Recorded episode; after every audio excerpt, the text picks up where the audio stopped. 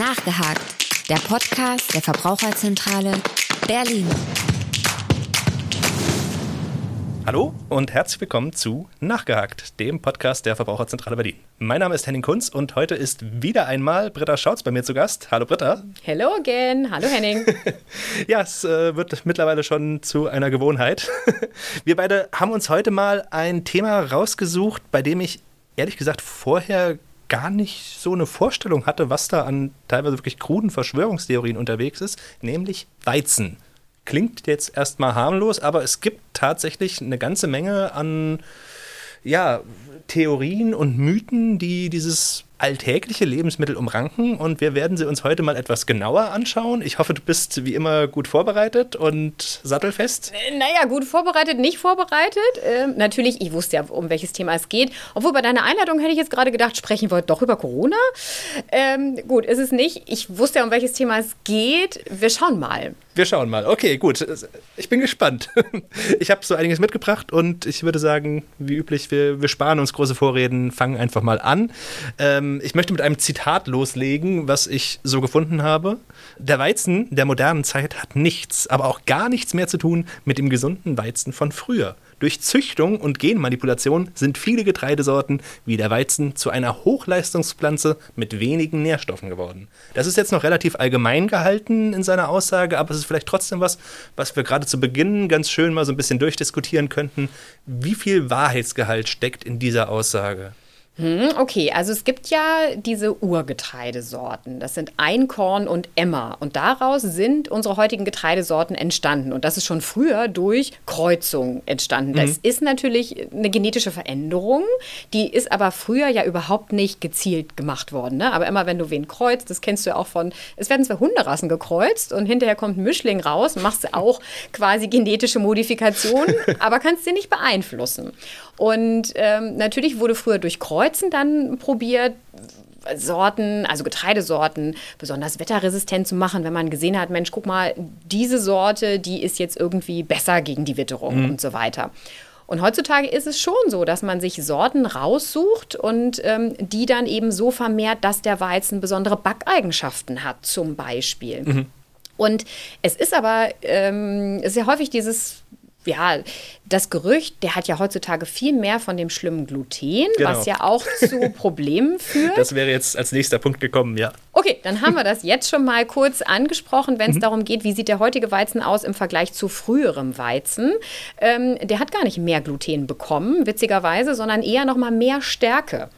Und ähm, also Kohlenhydrate. Der, also der Gehalt von Gluten hat sich kaum verändert über die letzten Jahre. Es gibt eine Uni in Deutschland, ich meine, es ist Hohenheim, und die gucken sich Getreide an über die letzten Jahre. Und das, der Glutengehalt ist jetzt gar nicht unbedingt höher. Okay, äh, da möchte ich jetzt ganz kurz mal äh, ansetzen. Wenn du sagst, über die letzten Jahre, über welchen Zeitraum sprechen wir da konkret? Naja, seitdem sie sich das anschauen, ich glaube, so 150 Jahre zurück konnten die gucken. Okay. Also spannend. ich würde jetzt keine Haftung für diese Zahl übernehmen, aber schon die letzten äh, Jahre, wo Weizen eben gezielt irgendwo mhm. vermehrt wurde. Natürlich kann man heutzutage Weizen ja auch genetisch verändern, gezielt, aber in Deutschland ist das ja überhaupt gar nicht äh, beliebt. Also die Deutschen finden ja genetisch veränderte Lebensmittel überhaupt nicht gut und wenn ich den Weizen genetisch modifizieren würde, also wirklich gezielt ein Gen raus, ein anderes Gen rein, mhm. gentechnisch mhm. verändern würde, dann müsste das gekennzeichnet werden auf den Produkten. Und ich weiß nicht, ich glaube nicht, dass du das schon mal auf dem Brot gesehen hast. Bislang noch nicht. Genau. Das ist gerade, wenn man beim Bäcker kauft, dann, ich weiß nicht, wäre so ein Aufkleber auf dem Brot vielleicht noch eine Option? Nein, bislang noch nicht. Aber Gentechnik wollen wir jetzt vielleicht an der Stelle sogar erstmal noch ausklammern. Mhm. Es geht Gut. mir vielmehr darum, ich hatte tatsächlich eine konkrete Zahl dazu gefunden die in einem Artikel online stand, ja? äh, die auf mich auch schon etwas merkwürdig wirkte. Mhm. Also es war auch wieder mal so eine Quelle, die etwas suspekt wirkte. Ich musste mich ja für dieses Format immer wieder in solche Bereiche begeben. Da hieß es, dass vor 50 Jahren nur irgendwie 5% Gluten enthalten gewesen wären und mittlerweile der Gehalt schon bei 50% läge. Das 50 Prozent insgesamt am gesamten Weizen. So hatte ich es verstanden. Ja, nee, das ist Schwachsinn. Das kann gar nicht sein. Es klang auch weil, nach Schwachsinn. ja, genau. Also es könnte vielleicht 50 Prozent des Eiweißgehaltes sein, aber der Weizen hat ja nicht 50 Prozent Eiweiß. Dann wäre eine super Sportlerernährung ne, mit so einem hohen Eiweißgehalt. Aber das, das funktioniert gar nicht. Es kann natürlich sein, dass es der Anteil am Eiweiß ist, aber auch das kann ich so überhaupt nicht nachvollziehen. Mhm. Also Okay. das, äh, das glaube ich nicht. Und wie gesagt, die Uni Hohenheim sagt, ähm, der Glutengehalt hat sich wirklich minimal verändert. Okay, ja, spannend. Aber wie gesagt, also ich will hier an der Stelle tatsächlich beides nicht ausschließen, sowohl, dass die da einfach komplett falsch lagen und äh, quasi Fake News äh, verbreitet haben, aber auch, dass ich das jetzt einfach irgendwie nicht eins zu eins wiedergegeben habe. das ist durchaus genau. möglich an der Stelle. Gut, aber nichtsdestoweniger, äh, das Fazit ist, so furchtbar viel Gluten ist da jetzt nicht dazugekommen, beziehungsweise eigentlich Nein. gar nichts. Und es hat Veränderungen gegeben, Mhm. aber äh, eben nicht in diesen Bereichen. Genau, und jetzt auch nicht durch äh, genetische Manipulation. Das hattest du, glaube ich, auch äh, ähm, angebracht. Das sind eher so Kreuzungsversuche, Stimmt, die in dem gemacht Zitat wurden. ist es tatsächlich drin. Ja, genau, deswegen habe ich das ja auch aufgegriffen. Alles klar, ja gut. Es, wie gesagt, auch dieses Zitat kam aus einer Quelle, die jetzt zumindest nicht übermäßig seriös wirkt. Okay. Insofern kann das auch schon sein, dass da einiges durcheinander gegangen ist. Gut, wir gehen trotzdem einfach mal weiter. Ich hatte ja schon gesagt, äh, Gluten ist so ein bisschen jetzt erstmal der Aufhänger, an dem wir uns ein bisschen entlanghangeln.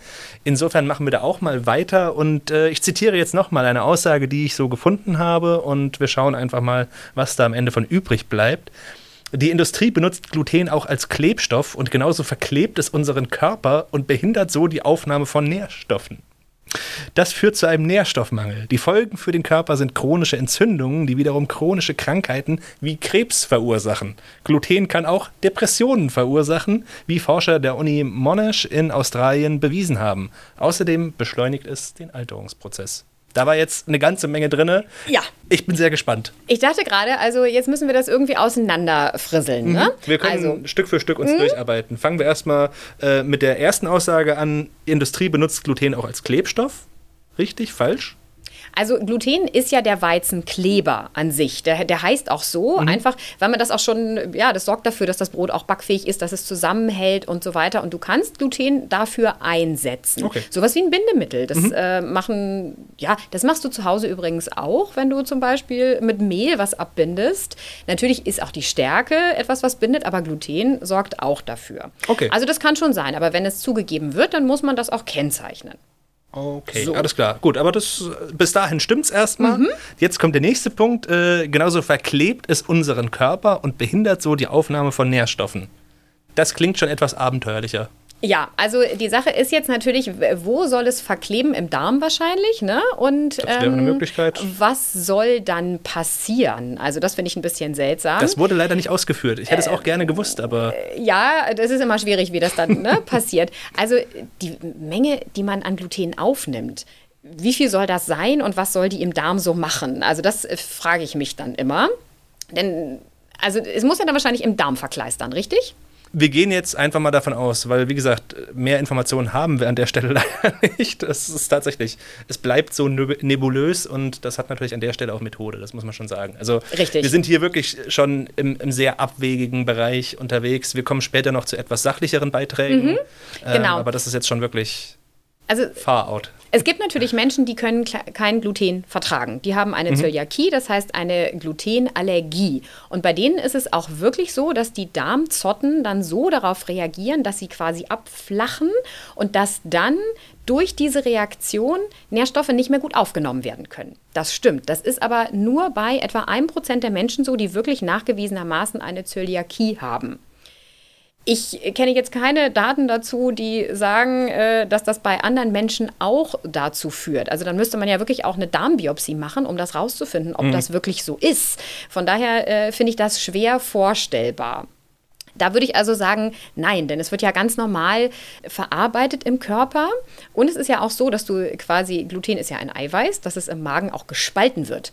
Das heißt, in seine eigenen kleinen Bestandteile. Natürlich kommen davon auch noch dann welche im Darm an, aber äh, mir ist nicht bekannt, dass das bei anderen Menschen dann den Darm so verkleben würde, dass da keine Stoffe mehr ankommen. Was aber bei Menschen, die eine Zöliakie haben, wirklich so ist, dass sie dadurch die Nährstoffe nicht mehr gut aufnehmen können. Und wenn du lange Zeit eine unerkannte Zöliakie hast, dann ist es wirklich so, dass zum Beispiel Kinder im Wachstum, wenn das nicht erkannt wird, dass die weniger wachsen, weil die die Nährstoffe nicht aufnehmen können. Ja, spannend. Okay, also es, das kann also durchaus sein, dass es jetzt hier einfach dieses Zitat von jemandem stammt, der Laie ist wahrscheinlich, der mhm. sich mit Zöliakie vielleicht beschäftigt hat und einfach davon ausgegangen ist, okay, wenn das bei denen so ist, dann wird es bei anderen Menschen auch so sein. Weil so klingt es jetzt ein bisschen, wenn wir uns das hier mal genauer genau. anschauen. Das könnte man dem jetzt, wenn du, wenn du das positiv formulieren willst, mhm, dann ja. wäre das so genau. Ich bin jetzt mal der Advocatus Diaboli. genau, was aber ja nicht damit zu tun hat, dass es den Darm verklebt, sondern dass es einfach die Darmzotten schädigt und deswegen nichts mehr aufgenommen werden kann. Okay. Genau, das, äh, dann hätten wir den Punkt. Aber da war noch mehr. Da war noch sehr viel mehr. Also, das führt zu einem Nährstoffmangel, genau, das hat man gesagt. Die Folgen für den Körper sind chronische Entzündungen, die wiederum chronische Krankheiten wie Krebs verursachen. Mhm. Na klar, also wenn ich äh, lange unerkannt diese Zöliakie habe, dann ist das eine chronische Darmentzündung. Ne? Die Zotten, die bauen sich ja auch ab, einfach weil diese chronische Entzündung da ist. Mhm. Und das kann dann wirklich passieren. Aber das ist ja nicht automatisch so bei den Menschen, die Weizen essen, sondern einfach bei denen, die eine Zöliakie haben. Okay. Und chronische Entzündungen, wissen wir, können ein großes Problem darstellen im Körper. Und die können auch schon vorhandene Erkrankungen verschlimmern. Mhm. Rheuma zum Beispiel ist ja auch so eine Entzündung oder ähm, können auch dazu führen, dass Arterien natürlich ähm, ein Problem bekommen und dass wir dann Arteriosklerose, ne, dass das zum Beispiel so, ja, dazu führt, dass es sich verschlimmert und so weiter. Mhm. Oder auch was auslöst. Das wäre dann so. Aber das würde ich nicht auf alle übertragen.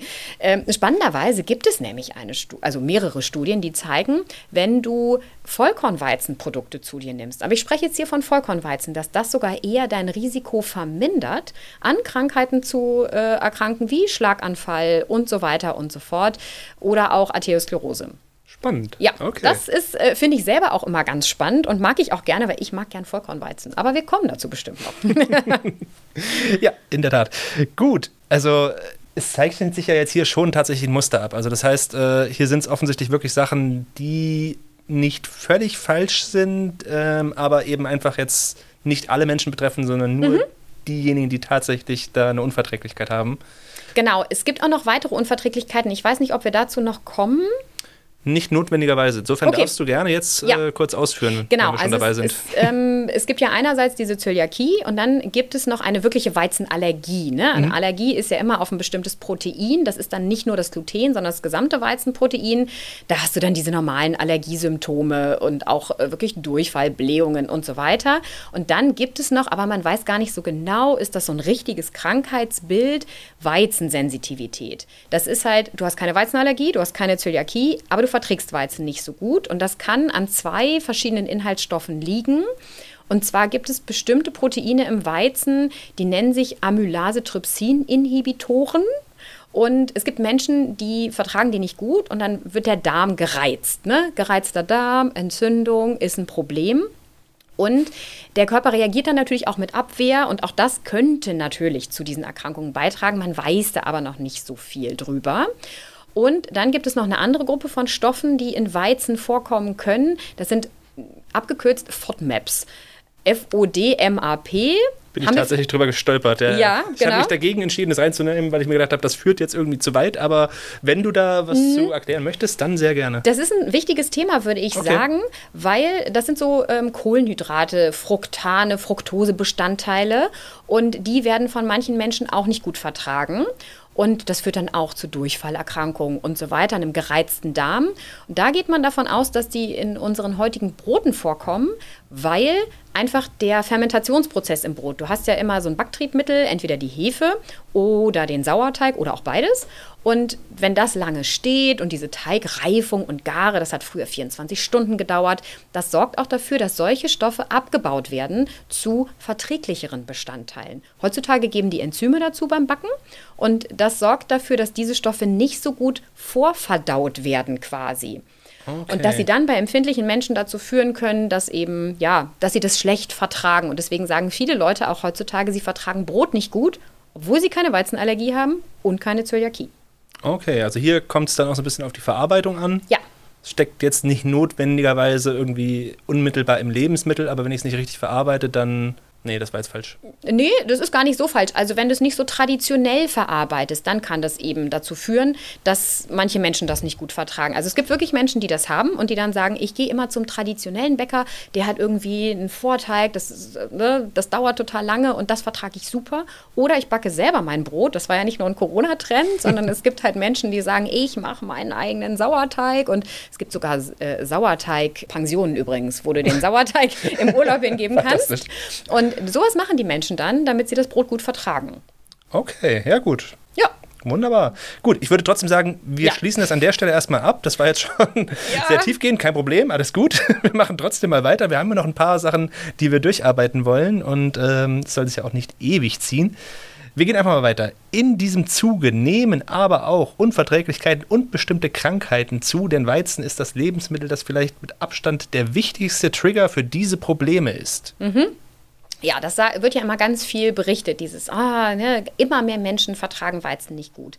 Also wenn wir das jetzt runterbrechen auf äh, Zöliakie und Weizenallergie, da liegen wir so, ja, so um etwa ein Prozent der Bevölkerung und das ist in den letzten Jahren nicht gestiegen. Und man geht auch davon aus, dass das eine genetische Komponente hat und dass das nicht davon kommt, je häufiger ich das esse. Mhm. Was ein bisschen zugenommen hat, ist diese Weizensensitivität, wo ich ja schon gesagt habe, ist jetzt nicht so richtig als Krankheit anerkannt, man weiß es nicht so genau, aber diese Empfindlichkeit und das könnte man ja auch erklären über diese industriellen Backprozesse, mhm. die so abgekürzt werden. Da hat man schon das Gefühl, das sind diese subjektiven Beschwerden, die zunehmen. Also das könnte schon sein, aber es ist jetzt nicht extrem viel. Also ähm, spannenderweise habe ich äh, mal ein Zitat von einem Ernährungsmediziner gelesen, dass er denkt, naja, das betrifft insgesamt alle drei Sachen zusammen so 5% der Bevölkerung. Okay, ist jetzt nicht die riesengroße Menge. Nee, genau. Und, ne, aber es wird natürlich auch immer beworben, ne? Das böse Gluten und das ja, ist so natürlich. schlecht. Und es gibt ganz viele Ersatzprodukte, die beworben werden und die wollen die Hersteller natürlich auch verkaufen. Das ist schon ein Riesentrend. Die Produkte sind nämlich viel, viel teurer als normales Brot.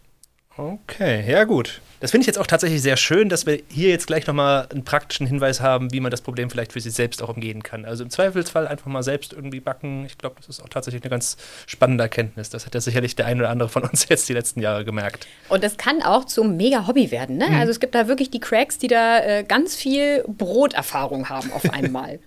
Ja, meine Mutter hat dann auch irgendwann mal damit angefangen und ist seitdem ganz begeistert davon. Und ja. macht jetzt, glaube, sie hat schon seit Jahren kein fertiges Brot mehr gekauft. Sie macht das eigentlich nur noch selbst. Also, ja, kann schon genau. ist eine Lebenseinstellung. zur Überzeugung, zur Lebenseinstellung werden, genau. Gut, ähm, jetzt beenden wir das Thema vielleicht trotzdem erstmal, zumindest für den Moment, und gehen noch mal ein bisschen weiter. Ich habe noch eine weitere wunderbare These dabei, die auch wunderbar provokant klingt, ähm, wie Weizen schleichend ihr Gehirn zerstört, ah, ja. ist der Titel eines Buches. Mhm. Es gibt mhm. auch noch ein Nachfolgewerk, so verhindern sie, dass Weizen ihr Gehirn zerstört. Mhm. Ähm, da hat ein Arzt aus den USA äh, dieses Buch geschrieben und behauptet so ein bisschen, das genetisch veränderte Getreide des 20. und 21. Jahrhunderts zerstört schleichend unser Gehirn. Eine Folge können chronische Kopfschmerzen, massive Schlafstörungen und Hirnerkrankungen wie Demenz oder Alzheimer sein. Wie viel ist da am Ende dran? Da bin ich jetzt wirklich sehr gespannt mhm. auf die Antwort. Ja, ähm, ich, ich glaube, das ist dieser Herr Perlmutter oder so, äh, weiß ich gar nicht. Ist, äh, von dem habe ich auf jeden Fall mal gehört, der was zu äh, Demenz und Alzheimer äh, sagt. Müsste er sein, ja. Mhm, okay. Es gibt zwei, die da äh, bekannte Bücher zu gemacht haben und das ist einer davon. Und auf den anderen kommen wir auch noch zu sprechen. Ja, äh, das klingt natürlich schön provokativ, ne? Und so lassen sich gut Bücher verkaufen. Aber es gibt keinen harten wissenschaftlichen Nachweis, Weizen führt zu Demenz und Alzheimer. Dafür sind diese Erkrankungen auch wirklich viel zu krass und mhm. viel zu wie, wie, wie, soll ich sagen, viel zu vielschichtig. Man weiß auch gar nicht so viel darüber, was ja. führt jetzt genau dazu. Und es gibt auch genetische Komponenten und so weiter. Und ich glaube, es ist eine Kette, die er aufgemacht hat, die so nicht richtig ist. Aber natürlich sieht man irgendwie diese Assoziationen. Also wir kennen das alles, ne? so eine Korrelation. Die Storchenrate hier bei uns ist zurückgegangen und die Geburtenrate auch. Das heißt aber trotzdem nicht, dass der Storch die Kinder bringt. yeah. Und so ähnlich äh, sehe ich das auch. Denn es gibt Zusammenhänge zwischen Stoffwechselerkrankungen und Gehirnerkrankungen. Die mhm. können sich darauf auswirken. Man hat zum Beispiel häufiger Schlaganfälle, wenn man erhöhten Blutdruck hat. Und erhöhter Blutdruck ist echt ein riesiges äh, Zivilisationsproblem, was wir haben, mhm. was aber häufig dadurch kommt, dass man Übergewicht hat, Adipositas, sich zu wenig bewegt und so weiter. Die Menschen haben häufig einen erhöhten Blutdruck. Adipositas und äh, Übergewicht werden häufig damit in Verbindung gebracht, dass du viel Weißmehlprodukte isst. Das hat hm. jetzt erstmal nichts mit dem Weizen an sich zu tun, sondern wir haben hier weißes Mehl. Und wenn ich tendenziell ein Ernährungsmuster habe, bei dem ich viel Weißmehlprodukte esse, ist es oft auch so, dass ich dann weniger Obst und Gemüse esse, weniger Ballaststoffe, mehr Süßigkeiten, mehr Fettiges. Das ist so ein bisschen so das Ernährungsmuster. Und das natürlich, wenn ich so ein Ernährungsmuster habe, habe ich weniger schützende Faktoren, mehr krankmachende und das sind auch Risikofaktoren für Adipositas, Übergewicht, Bluthochdruck und damit Schlaganfallrisiko. Und das kann natürlich auch das Gehirn schädigen. Und es ist auch, ähm, es gibt einen Zusammenhang zwischen Diabetes Typ 2 und Alzheimer-Erkrankungen. Den sieht man auch. Aber man kann jetzt auch nicht sagen, nur weil du immer Weizen gegessen hast, hast du jetzt Diabetes Typ 2. Auch das ist wieder zu vielschichtig. Ja, natürlich. Ich glaube, er hat einfach ganz viele komplexe Zusammenhänge, die wir haben, die man gar nicht einzeln betrachten kann, runtergebrochen auf die Botschaft, Weizen macht dein Gehirn kaputt. Und ähm, das kann man so wissenschaftlich nicht belegen. Mhm. Ja. Also im Prinzip es ist kompliziert. Mhm. Es gibt Aspekte daran, die nicht völlig aus der Luft gegriffen sind, aber in dieser Reduziertheit kann man das jetzt erstmal nicht bestätigen und es ist eher eine Aussage, die ein Buch verkaufen soll und genau. weniger jetzt. Es mag Korrelationen zwischen Weißmehlprodukten und dem geben, die mhm. aber, glaube ich, auch so einzeln rausgerechnet vielleicht gar nicht mehr so stark sind. Aber das, äh, da hätten wir wieder die Storch-Kinder-Problematik. Ich glaube nicht, dass es so einfach ist. okay. Ja, gut, das ist doch tatsächlich eine schöne Aussage dazu. Dann äh, haken wir das auch erstmal so ab. Als nächsten Punkt habe ich noch eine fantastische Aussage gefunden. es, es wird nochmal sehr schön wir, wir steigern uns eigentlich als weiter. Weizen macht süchtig. Ah, ja, super. Gehört? Ja, habe ich schon mal gehört. Okay, mhm, fantastisch. Genau.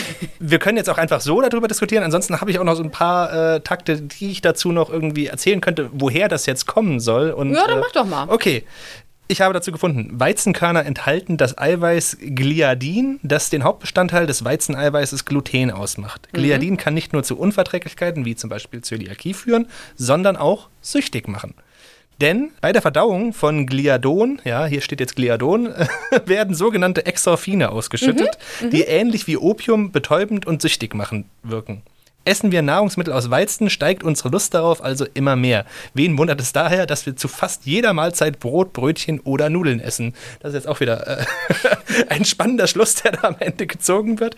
Aber bleiben wir jetzt erstmal bei dem Süchtigmachen, bei den Exorphinen und äh, der Ähnlichkeit zu Opium. Das finde ich ja jetzt doch spannend. Ja, spannend, genau. Also das habe ich auch schon so gehört zu diesen Exorphinen und es ist wirklich so, dass sie, glaube ich, an diese Opioidrezeptoren andocken, mhm. die wir im Körper haben. An die docken aber auch noch andere Sachen an, an diese Opioidrezeptoren.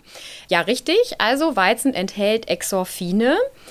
Ob das dann wirklich so reagiert, auch wie Opium und so weiter, ich glaube, das ist bis heute nicht klar geklärt. Aber Exorphine hast du auch in anderen Lebensmitteln. Okay, und zwar in Milch zum Beispiel, in Spinat. Und ich habe selten gehört, außer von Popeye, dass jemand nach Spinat süchtig wird. ähm, äh, ne? Also jetzt, ich weiß, das klingt jetzt ein bisschen plakativ, aber das haben wir auch in anderen Lebensmitteln. Von daher, ähm, ja, wird es diese Reaktionen auch von anderen Lebensmitteln geben. Und ich glaube, es ist eher ein Zusammenspiel zwischen wie sieht denn unsere Esskultur in Deutschland so aus? Wir haben hier ja. einfach auch ganz viel Brot, was wir essen. Ähm, und wir sind sehr stolz darauf. Also wir sind der Brotweltmeister. Brot ist Kulturgut. ähm, ich, ist es nicht sogar UNESCO-Weltkulturerbe? Es würde mich zumindest nicht überraschen. Das, das kann ich jetzt weder ich bestätigen ja. noch verneinen, aber äh, ich halte es für sehr gut möglich. Und ja, wenn du an Deutschland denkst, dann denkst du auch an Brot oder Zumindest den Deutschen geht es so. Genau. Und ähm, also hier fand ich es jetzt ganz witzig auch, dass es heißt, ja, und wir essen zu jeder Mahlzeit irgendwie Nudeln und so weiter oder Brot. Und ja, na klar, aber der Körper braucht ja auch Kohlenhydrate und der holt sich schon auch oft das, was er braucht. Ne? Mhm. Also ähm, du hast ja oft das Gefühl, wenn du jetzt total viel Sport gemacht hast, du brauchst auch deine Kohlenhydrate, um deine Speicher wieder aufzufüllen. Das mhm. ist ein ganz gesunder Trend und von daher ist es ja auch gut, wir müssen Kohlenhydrate essen, um die Energie zu bekommen, die wir haben. Und ähm, also ich finde das ganz spannend. In anderen Ländern wird ja auch Weizen gegessen, aber auch Reis und so. Und ich habe da auch selten gehört, dass da irgendwie, ja, ja, süchtig. Also ich glaube, es ist ein Zusammenspiel zwischen, es schmeckt uns auch gut und so weiter. Und möglicherweise dockt es da an und das Gehirn möchte mehr davon haben, aber das hättest du bei anderen Lebensmitteln auch. Okay, gut. Ja, das lassen wir erstmal so stehen. und dann äh, würde ich sagen, gehen wir gleich mal weiter zur nächsten These. Wir hatten ja gerade schon darüber gesprochen, dass es auch mehrere Bücher zu diesem Thema gibt und wir beschäftigen uns jetzt nochmal kurz mit dem zweiten in dieser Reihe. das da sagt, Weizen macht dick und dumm. Und dazu hätte ich jetzt gerne noch mal ein kurzes Statement von dir. Ja, nein, vielleicht. Ja, habe ich erwartet und Antwort ist, äh, beim ersten kommt drauf an, beim zweiten nein. Also dick macht Weizen, wenn ich zu viel davon esse. Ne? Also da, wir haben ja klingt plausibel. Genau, es gibt relativ wenig äh, klare Zusammenhänge zwischen Übergewicht, Adipositas und Ernährung und so weiter. Aber ein ganz klarer Zusammenhang ist, wenn meine Energiebilanz positiv ist, also wenn ich zu viele Kalorien esse, dann werde ich dick. So. Und ähm, natürlich kann dazu beitragen, wenn ich viel Weißmehlprodukte esse. Und es ist auch häufig so, unsere Western Diet, so heißt sie ja, mit viel Weißmehlprodukten mhm. ist in der Regel, wir nehmen zu viel Kalorien zu uns dafür, dass wir uns so wenig bewegen. Und bei Weißmehlprodukten auch. Aber Weizen gibt es ja auch in Vollkorn, ne? Ähm, Kommen wir auch noch zu? Super. Bei Weißmehlprodukten ist es ja so, dass auch der Blutzuckerspiegel stark ansteigt und ich dann ähm, schnell wieder Hunger bekomme, weil er auch so stark wieder abfällt. Im Gegensatz zu Vollkornprodukten, die mich länger sättigen. Und dann kann ich natürlich auch viel schneller eine positive Energiebilanz bekommen, weil ich schnell wieder Hunger habe. Also von daher, hier ist es so, Weizen macht nicht automatisch dick, nur wenn ich zu viel davon esse. Okay, das, das, klingt plausibel. Genau, würde ich auch so sehen. Ähm, und Weizen macht dumm. Äh, spannenderweise, es gibt da so eine Studie mit Menschen, die an Zöliakie leiden, also an dieser Unverträglichkeit an Gluten. Und da hat sich gezeigt, wenn sie dann ein Jahr auf Gluten verzichten, was man ja aber auch sagt, so sollen sie sich ernähren, weil mhm. ne, es gibt keine Heilung für diese Krankheit, ja. sondern nur, ihr müsst immer diese Diät einhalten, kein Gluten. Dann war die Gehirnleistung gesteigert. Man kann ja jetzt aber nicht von diesen kranken Patienten auf Gesunde automatisch schließen. Und ich meine auch, es gab danach nochmal eine Studie, die gezeigt hat, dass es keinen Unterschied macht bei gesunder Bevölkerung zwischen Menschen, die wenig Gluten gegessen haben und Menschen, die viel Gluten gegessen haben, auch über verschiedene Messzeiträume. Da gab es keinen Einfluss auf die Gehirnleistung. Also ich habe es jetzt auf Gluten bezogen, aber ich könnte mir vorstellen, dass es auch genau so in dem Buch war. Also die Studie kenne ja. ich auf jeden Fall dazu. Und von daher macht dick, kommt drauf an, macht dumm, nee, sehe ich nicht so. okay, das ist doch wunderbar. Sehr klare Aussagen dazu, das nehmen wir jetzt auch mal einfach so mit und dann können wir jetzt auch weitergehen. Ich habe ja schon gesagt, wir steigern uns jetzt die ganze Zeit. Jetzt haben wir ein bisschen den Höhepunkt erreicht. Ich dachte, uh. zum Schluss werden wir noch mal ein kleines bisschen sachlicher äh, in den Dingen, die wir hier so diskutieren. Also die, die extremen Verschwörungstheorien lassen wir jetzt mal raus. Du hattest ja gerade schon das Vollkornmehl angesprochen und dem werden wir uns jetzt vielleicht noch mal ein bisschen äh, stärker widmen zum Abschluss. Das ist auch, glaube ich, ganz gut. Dann kann man tatsächlich noch mal ein bisschen was äh, lernen und mitnehmen und das ist vielleicht noch mal auch einfach eine wichtige Information, insbesondere für die Menschen, die es einfach noch nicht wissen. Wenn wir darüber sprechen, Weizen ist ungesund, macht dick, macht dumm, ist schlecht fürs Gehirn, was auch immer, dann ist es oftmals aber auch so, dass es eben das Weißmehl gemeint ist und nicht das Vollkornmehl, weil da besteht ja doch, so wie ich das verstanden habe, ein sehr großer Unterschied. Also wir haben im Vollkornmehl sehr viele Inhaltsstoffe, die im Weißmehl einfach nicht mehr vorhanden sind, weil Schale etc. pp. rausgefischt werden und nur noch Stärke und Gluten im Endeffekt übrig bleibt. Soweit richtig? Ja, so ziemlich, genau. Ja, spannenderweise hatte ich gerade selber so eine persönliche Erfahrung im eigenen Umfeld. Also eine Freundin ist letztes Jahr Mutter geworden und will jetzt ihr Kind mit Beikost ernähren und hat mich dann gefragt, sie wollte gerne so Flocken geben. Sie hat mit Hirse angefangen, welches Getreide sie noch so geben kann. Habe ich gesagt, na, Dinkel, Hafer, Weizen. Ja, Weizen, der ist ja aber auch nicht gut, ne? Und ähm, da, da war in meinem Kopf sofort wieder, oh, da ist es wieder. Weil Weizen ist ein tolles Getreide, damit haben wir lange überlebt, aber Weizen wird ganz oft einfach mit Weißmehl gleichgesetzt. Mhm. Genau das, was du gerade auch so berichtet hast. Dass in den Köpfen immer ist, Weizen ist schlecht, denn das ist gleich Weißmehl. Aber es kommt total darauf an, wie verarbeite ich das überhaupt. Wenn ich wirklich die Körner schäle, dann schäle ich ab, Ballaststoffe, da schäle ich ab wichtige Vitamine, denn den Keimling, auch ein bisschen Öl, also ein bisschen gute Fette, die wir da drin haben und das ist wirklich ein großes Problem. Und dann bleibt übrig der Mehlkörper, ähm, sagt quasi schon genau das, was es dann am Ende liefert, mhm. das Weißmehl, das sind Kohlenhydrate, das sind noch ein paar Vitamine, aber wirklich sehr, sehr wenig. Und das sorgt dafür, dass man einfach, dass der Blutzuckerspiegel total schnell wieder steigt, wenn ich das esse, dass ich wenig gute Inhaltsstoffe drin habe und ähm, ja, das, was der Körper super schnell wieder verbrennt und schnell wieder Hunger hat. Und die Unterschiede sind wirklich groß. Spannenderweise hat ähm, Vollkornweizen auch in der Regel mehr Eiweiß, ist ja auch wichtig. Und ne, die guten Ballaststoffe für den Darm, die lange satt machen. Und viele Vitamine. Also von daher ist ein riesen Unterschied und das darf man nicht gleichsetzen. Ich höre auch ganz oft, Dinkel ist ja viel gesünder als Weizen. Ne? So, Dinkel ist übrigens eine Weizenart. genau. Und es, es, liegt aber vielleicht daran, es, also es ist jetzt nicht völlig falsch, dass Dinkel ganz oft eher in der Vollkornvariante verkauft mhm. wird als Weizen. Und, ähm, Aber ich könnte jetzt aus Dinkel auch Weißmehl herstellen. Ja, du kannst, es gibt Und es wäre genauso ungesund wie das normale Weißmehl, was ich sonst so irgendwie hier Typ 405 oder ungesund, aber zumindest mhm. nicht gesundheitsfördernd, sagen wir es mal. Ja, ich würde jetzt nicht per se ungesund sagen, aber ja. es ist äh, so, die Vollkornvariante ist die bessere. So, ja. und die würde ich immer wählen. Das ist ein Top-Produkt und das hat uns über lange Jahre sehr gut ernährt hier. und von daher, ja, da gibt es einen riesen Unterschied. Und man erkennt das, hast du auch schon gesagt, an der Typenzahl beim Mehl. Und äh, je niedriger, desto weniger gute Inhaltsstoffe sind drin. Das ist so ein bisschen die Faustformel. Das gilt aber auch für Roggen zum Beispiel. Da sind es nur andere Zahlen, weil äh, da, diese Zahl, die da steht, das ist der Aschegehalt, also das, was übrig bleibt, wenn du es äh, verbrennst quasi. Ah, spannend. Okay. Mhm. Ich habe mich tatsächlich immer gefragt, was diese Zahl jetzt eigentlich aussagen soll. Aber da gibt es auch noch andere Systeme. Ne? Die Italiener haben, glaube ich, noch ein anderes System, wenn ich mich recht entsinne. Ah, das kann sein, genau. Also bei uns haben wir ja die Typenzahl. Mhm. Die Und, haben ja auch dann Tipo 00 und sowas. Stimmt. Und da ist es auch so ein bisschen auch eingeteilt, was kann ich für Pasta nehmen, was ist für Brot und so. Ne? Genau, genau. genau, genau. Ja, aber da kenne ich mich nicht ganz so gut aus. Okay. Also von daher, das müssten wir Klammern wir mal aus, an der Stelle ist in Ordnung. genau. So, das heißt, wir hatten jetzt schon die Unterschiede. Wolltest du noch was wissen? Ich möchte nichts mehr wissen. Nee, ich wollte tatsächlich dieses Thema allgemein noch mal ein bisschen beleuchten. Ich glaube, mhm. das haben wir jetzt tatsächlich getan. Ich finde es, wie gesagt, als Abschluss für diese ganze Thematik ganz schön, weil es einfach irgendwie nützliches Alltagswissen ist und äh, wenn wir hier noch irgendwas halbwegs Sinnvolles Auf jeden Fall. können, dabei, dann sollten wir das tun. Ähm genau. Also was ich gerne noch dazu sagen würde, ist natürlich jeder, nicht, es kann sich nicht jeder immer sein Brot selber backen. Das ist einfach zeitaufwendig. Ja, ne? Und auch Vollkornbrot, das wird auch anders gebacken. Ne? Das muss ich anders machen als so ein anderes Brot. Wenn ich erkennen will im Supermarkt, welches fertige Brot ist denn wirklich ein Vollkornbrot, bitte nicht nach der Farbe gehen, das wissen zwar schon viele, aber wenn ich verpacktes Brot habe und es umdrehe, wenn die Bezeichnung mir sagt Vollkorn, dann muss auch wirklich Vollkornmehl drin sein. Und zwar 90 Prozent des Mehlanteils muss Vollkorn sein. Das ist so festgelegt. Okay. Das heißt, nur wenn da wirklich Vollkorn draufsteht, ist auch Vollkorn drin. Wenn da jetzt Mehrkorn steht, heißt es, dass es mehrere Kornarten sind, dass da vielleicht irgendwie auch noch Leinsamen eingesetzt wurden oder so.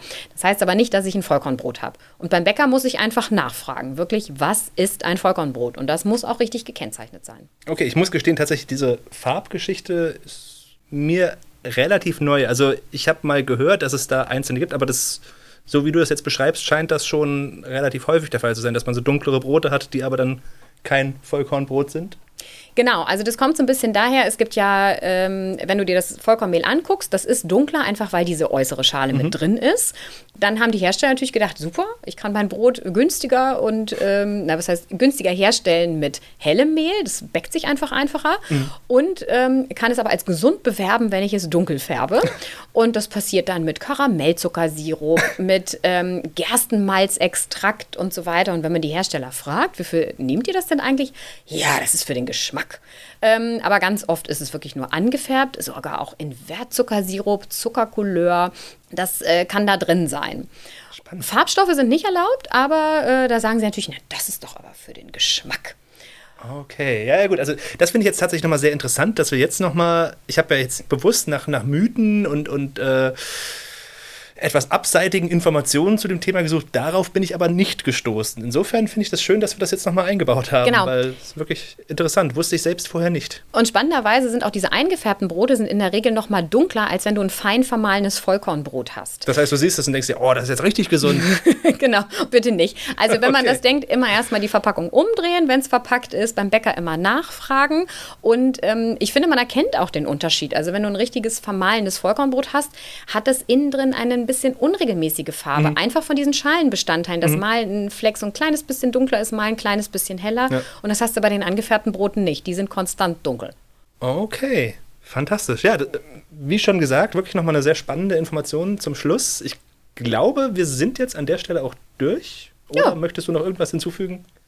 Also, wie gesagt, ich, mir ist es auch eine Herzensangelegenheit, dass die Leute nicht immer den Weizen so verteufeln. Ich merke schon. ja, also ich, ich ne, wir haben ja eine Brotkultur ähm, und äh, wenn die Leute mehr Vollkornbrot essen würden, glaube ich, hätten wir auch eine gesündere Bevölkerung. Klar, natürlich nur, wenn Sie Brot gut vertragen. Wenn Sie es nicht vertragen, bitte nicht. Das sind aber nicht so viele. Ja, also ich, ich fände es schön, wenn der Weizen nicht mehr so ein schlechtes Image hätte. Alles klar. Ich hoffe, wir haben jetzt unseren Teil dazu beigetragen. Vielen Dank an dich, vielen Dank an unsere Zuhörerinnen und Zuhörer und bis zum nächsten Mal. Bis zum nächsten Mal. Nachgehakt. Der Podcast der Verbraucherzentrale Berlin.